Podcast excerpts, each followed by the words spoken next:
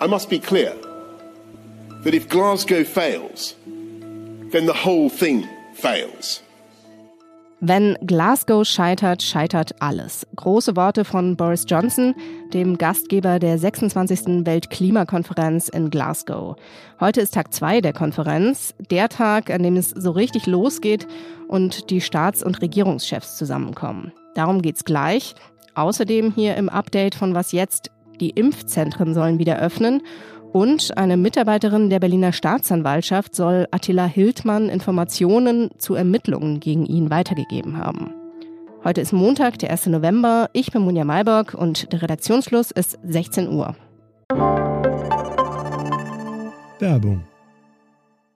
Wie geht es weiter mit der Europäischen Union? Präsidentschaftswahlen in den USA, EU-Parlamentswahlen, geopolitische Krisen und wirtschaftliche Schwierigkeiten. Wir suchen Lösungen für diese Herausforderungen. Am 19. und 20. März auf der digitalen Europakonferenz von Handelsblatt, Die Zeit, Tagesspiegel und Wirtschaftswoche. Über die Zukunft Europas sprechen wir mit Bundeskanzler Olaf Scholz, Wirtschaftsminister Robert Habeck und vielen mehr. Kostenlose Anmeldung unter europe20xx.de.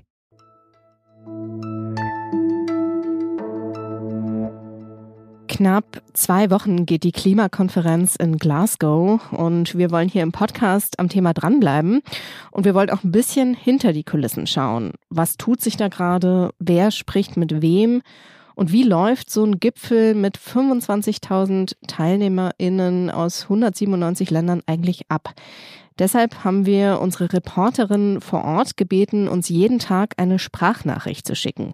Dieses Tagebuch werden Sie diese und nächste Woche jeden Tag hier im Update hören. Diese Woche ist unsere Datenexpertin Elena Erdmann vor Ort bei der Konferenz. Hier ist also das Glasgow-Tagebuch Folge 1. Hi Munja und viele Grüße aus Glasgow. Ich habe gerade eben meinen Badge abgeholt und bin jetzt ganz offiziell auf dem Gelände des COP gelandet. Viel habe ich noch nicht gesehen. Ich hatte tatsächlich eine sehr beschwerliche Anreise. Ich bin mit dem Zug gekommen natürlich, aus Klimagründen.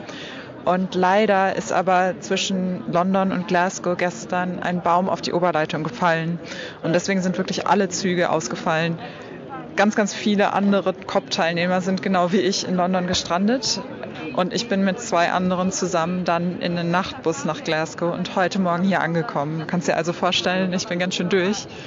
Ich habe dann gleich heute Morgen einen Jugenddelegierten aus Benin kennengelernt, Daniel, ähm, der zum allerersten Mal überhaupt außerhalb von Afrika war und der natürlich schnell auch rein wollte und seine Delegation treffen wollte aber erstmal total überfordert war mit dem Testen und dem Badge abholen und so. Und deswegen haben wir das alles zusammen gemacht. Ich selbst war ehrlich gesagt auch ein bisschen überfordert.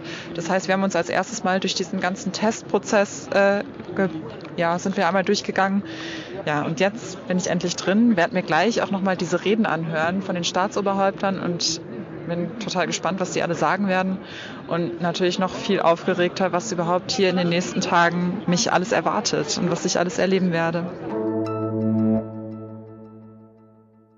Wie Elena habe auch ich mir die Reden der Staats- und Regierungschefs bei der Klimakonferenz angehört, zumindest bis Redaktionsschluss. Der britische Premierminister Boris Johnson hat die Konferenz mit düsteren Worten eröffnet. The longer we fail to act, the worse it gets, and the higher the price when we are eventually forced by catastrophe to act. Because humanity has long since run down the clock on climate change. It's one minute to midnight on that doomsday clock, and we need to act now. Die Welt stehe also vor einem Weltuntergang, sagte Johnson.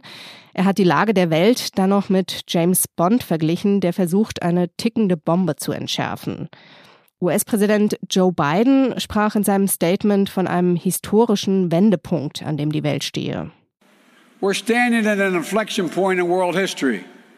We have the ability to invest in ourselves and build an equitable clean energy future and in the process create millions of good paying jobs and opportunities around the world. We can create an environment that raises the standard of living around the world. And this is a moral imperative, but it's also an economic imperative. Bei der COP26, so heißt die 26. UN-Klimakonferenz kurz, werden insgesamt fast 25.000 Besucherinnen und Besucher erwartet. Tausende davon sind vor Ort in Glasgow dabei und viele weitere über Videocalls. COP steht übrigens für Conference of the Parties. Gemeint sind mit Parties die 197 Vertragsstaaten, die die Klimarahmenkonvention der UN unterzeichnet haben. Nicht persönlich dabei sind der chinesische Präsident Xi Jinping, der russische Präsident Wladimir Putin und der türkische Präsident Recep Tayyip Erdogan. Erdogan hat seine Teilnahme kurzfristig abgesagt. Offenbar, so berichten es türkische Sicherheitskreise, weil Großbritannien seine Forderungen nach Sicherheitsvorkehrungen nicht erfüllt habe. Die Stimmung ist zu Beginn also nicht so gut. Vom G20-Gipfel in Rom gingen keine nennenswerten Impulse aus, so bewerten das zumindest die meisten Beobachter. Und die US-Regierung hat die Klimapolitik Chinas hart kritisiert. Der nationale Sicherheitsberater Jake Sullivan warf der chinesischen Regierung ein verblüffendes Versagen im globalen Kampf gegen den Klimawandel vor. Die Zahl der Corona-Neuinfektionen steigt und steigt. Die Sieben-Tage-Inzidenz liegt heute bei 154. Das heißt, es gab binnen einer Woche 154 bekannte neue Fälle pro 100.000 Einwohner. Gesundheitsminister Jens Spahn hat jetzt die Bundesländer dazu aufgerufen, ihre Impfzentren wieder zu öffnen. Das soll helfen, möglichst vielen Menschen eine dritte Impfung, die sogenannte Booster-Impfung, zu verabreichen.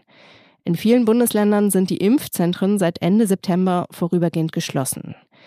Außerdem sollen alle Menschen über 60 schriftlich zur dritten Impfung eingeladen werden, sagte Spahn.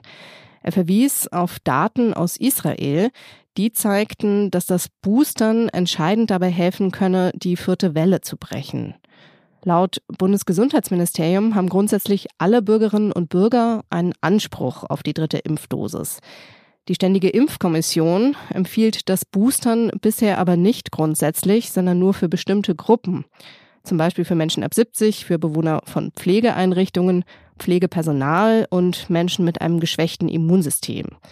In Deutschland sind zurzeit 66,7 Prozent der Menschen vollständig geimpft. Den Kochbuchautor Attila Hildmann kennt man inzwischen vor allem als Verschwörungsideologen und Corona-Leugner.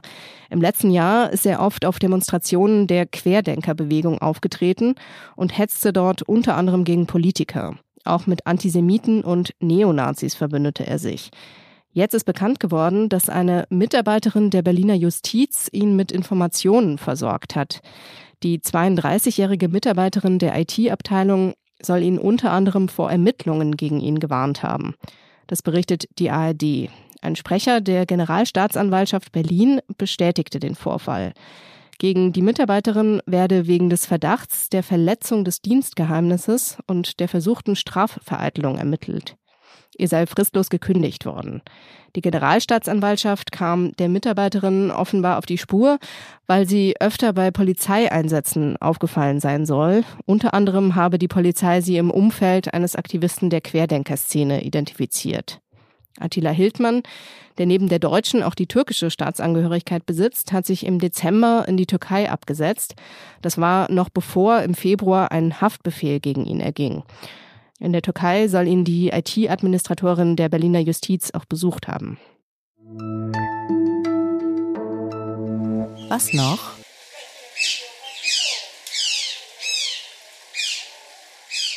In Singapur sind in den letzten Jahren die Otter zurückgekehrt. Wegen Verschmutzung und Abholzung waren die seit den 70ern auf dem Rückzug Seit 2014 wird die Stadt wieder grüner und das Wasser sauberer und die Otter kehren in Scharen zurück. Das führt auch zu Problemen.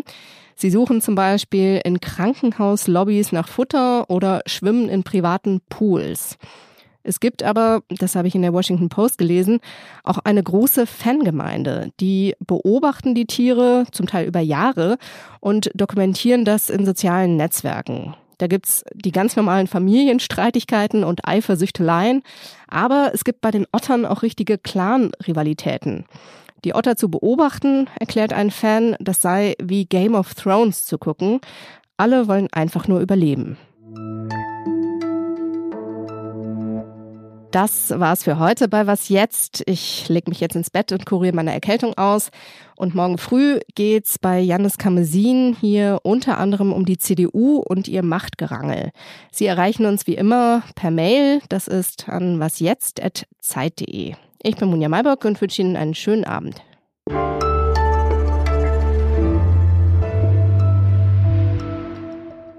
We may not feel much like James Bond. Not all of us necessarily look like James Bond.